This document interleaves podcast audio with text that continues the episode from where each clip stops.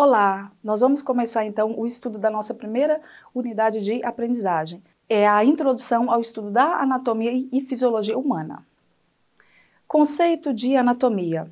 Anatomia é a ciência responsável por estudar a morfologia e a estrutura dos seres vivos, isto é, encarrega-se de analisar a forma, a localização, a distribuição, a relação e a topografia dos órgãos que compõem os seres vivos. Esse termo deriva do grego e, significa cortar em partes. Anato significa, no caso aí, em partes. Tomia significa cortar. Existem vários ramos da anatomia humana, como nós podemos ver a anatomia sistêmica, a topográfica, a microscópica, a patológica, a radiográfica, a funcional, a morfológica e a do desenvolvimento. Já a fisiologia é a ciência que estuda as funções, o funcionamento dos órgãos e sistemas que constituem o organismo. A fisiologia, por sua vez, é dividida em três áreas grandes: a anatomia humana e animal, a vegetal e a bacteriana. Podemos dizer que anatomia e fisiologia estão intimamente ligadas, já que não há o estudo da estrutura, estudo da morfologia separada da sua função. Níveis de organização do corpo humano. O corpo humano é dividido em vários níveis de organização, que vai desde um agrupamento de células que vão gerar, que vão formar tecidos, um agru agrupamento, conjunto de tecidos que vão formar órgãos, os órgãos que vão, vão formar sistemas, e sistemas vão formar o corpo humano. Para entender melhor esses níveis, imaginemos, por exemplo, os osteoblastos, os osteócitos e os osteoclastos. Essas células são do tecido ósseo, o qual é responsável por formar os ossos, que são órgãos que compõem o sistema esquelético. O sistema esquelético, juntamente com outros sistemas, como por exemplo, sistema respiratório, nervoso, digestório, urinário, muscular, cardiovascular, endócrino, articular e os outros, formam então o corpo humano, a máquina humana. Divisão do corpo humano. O corpo humano é dividido em cabeça, pescoço, tronco e membros sendo que os membros eles são subdivididos em dois tipos, os membros superiores e os membros inferiores. O tronco é formado por duas áreas, a junção de duas partes do corpo, o tórax e o abdômen. Os membros superiores, por sua vez, são chamados de torácicos. São formados pelo ombro, o braço, cotovelo, cotovelo, o antebraço, punho, a palma da mão e o dorso da mão. Já os membros inferiores, também chamados de pélvicos, já são formados pelo quadril, a região da pelve, a coxa, joelho, perna, planta e dorso do pé. Posição anatômica é uma posição de suma importância para estudar o corpo humano e evitar erros. A posição anatômica é uma posição de referência que dá significado aos termos direcionais utilizados na descrição nas partes e regiões do corpo. Essa posição é usada para evitar o uso de termos diferentes nas, des nas descrições anatômicas. Desse modo, os anatomistas, quando escrevem seus textos, referem-se ao objeto de descrição, considerando o indivíduo como se estivesse sempre na posição padronizada, portanto, na posição anatômica.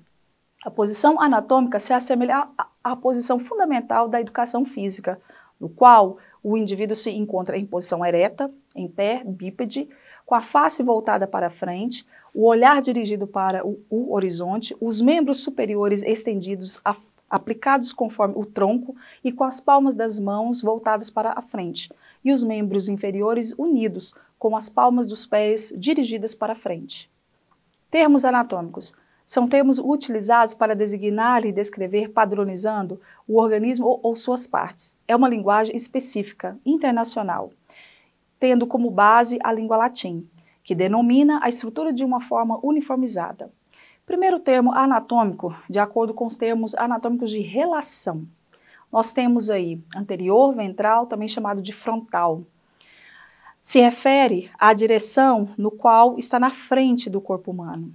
Posterior, dorsal, se, se refere a uma direção que está nas costas, de trás do corpo humano.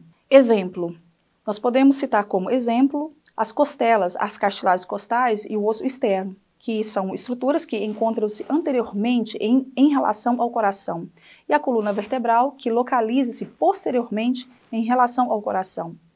Temos também outros termos de anatomia, superior cranial, também chamado de encefálico, no qual a região fica na direção da parte superior do corpo. Temos também a relação chamado, o termo anatômico chamado inferior ou, caudal, que fica relacionado à direção na parte inferior do corpo. A medial interno, que fica mais próximo do eixo mediano, né, do eixo sagital mediano do corpo. Lateral externo, que fica relacionado, né, está afastado do plano sagital mediano. Exemplo, nós temos a região do úmero, né, a tróclea do úmero, que está localizada medialmente, e o capítulo do úmero, que está localizado lateralmente do corpo humano. Termos anatômicos de comparação. Nós temos o termo né, anatômico chamado proximal e distal. Se refere próximo ou afastado da raiz do membro. Exemplo, nós temos a coxa, que é considerada proximal quando comparada à perna, que é considerada distal pois está mais próxima da raiz da implantação do membro, da, da cintura pélvica. Termo anatômico superficial e profundo. Significa mais perto ou afastado da superfície do corpo. Exemplo, a pele é uma estrutura superficial comparada aos ossos e artérias que estão localizados mais profundamente. Homolateral, também chamado de ipsilateral, está do mesmo lado do corpo. Exemplo, nós temos aí o ombro que é homolateral à mão. O ombro direito é homolateral à mão do lado direito. Contralateral está do lado oposto do corpo ou estrutura. O ombro do lado direito, que está numa posição contralateral ao ombro do lado esquerdo. Termos anatômicos de movimento.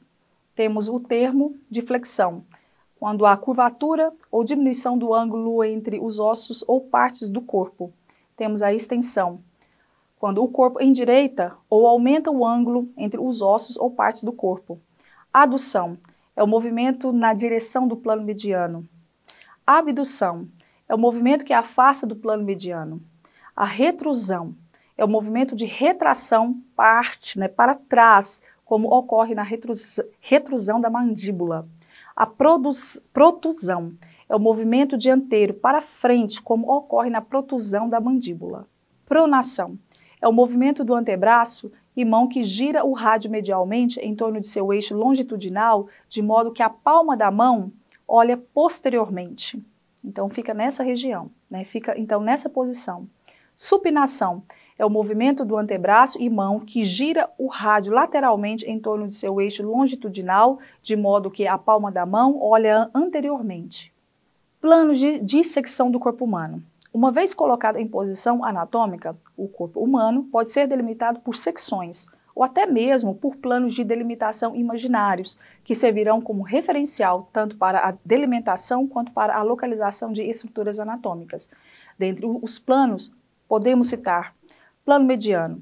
Como o próprio nome diz, é um plano que divide o corpo em duas metades idênticas, a direita e a esquerda. Plano sagital é qualquer plano que seja paralelo ao plano mediano. É o plano que divide o corpo verticalmente, separando em lado direito e esquerdo, só que não são lados iguais, são lados assimétricos.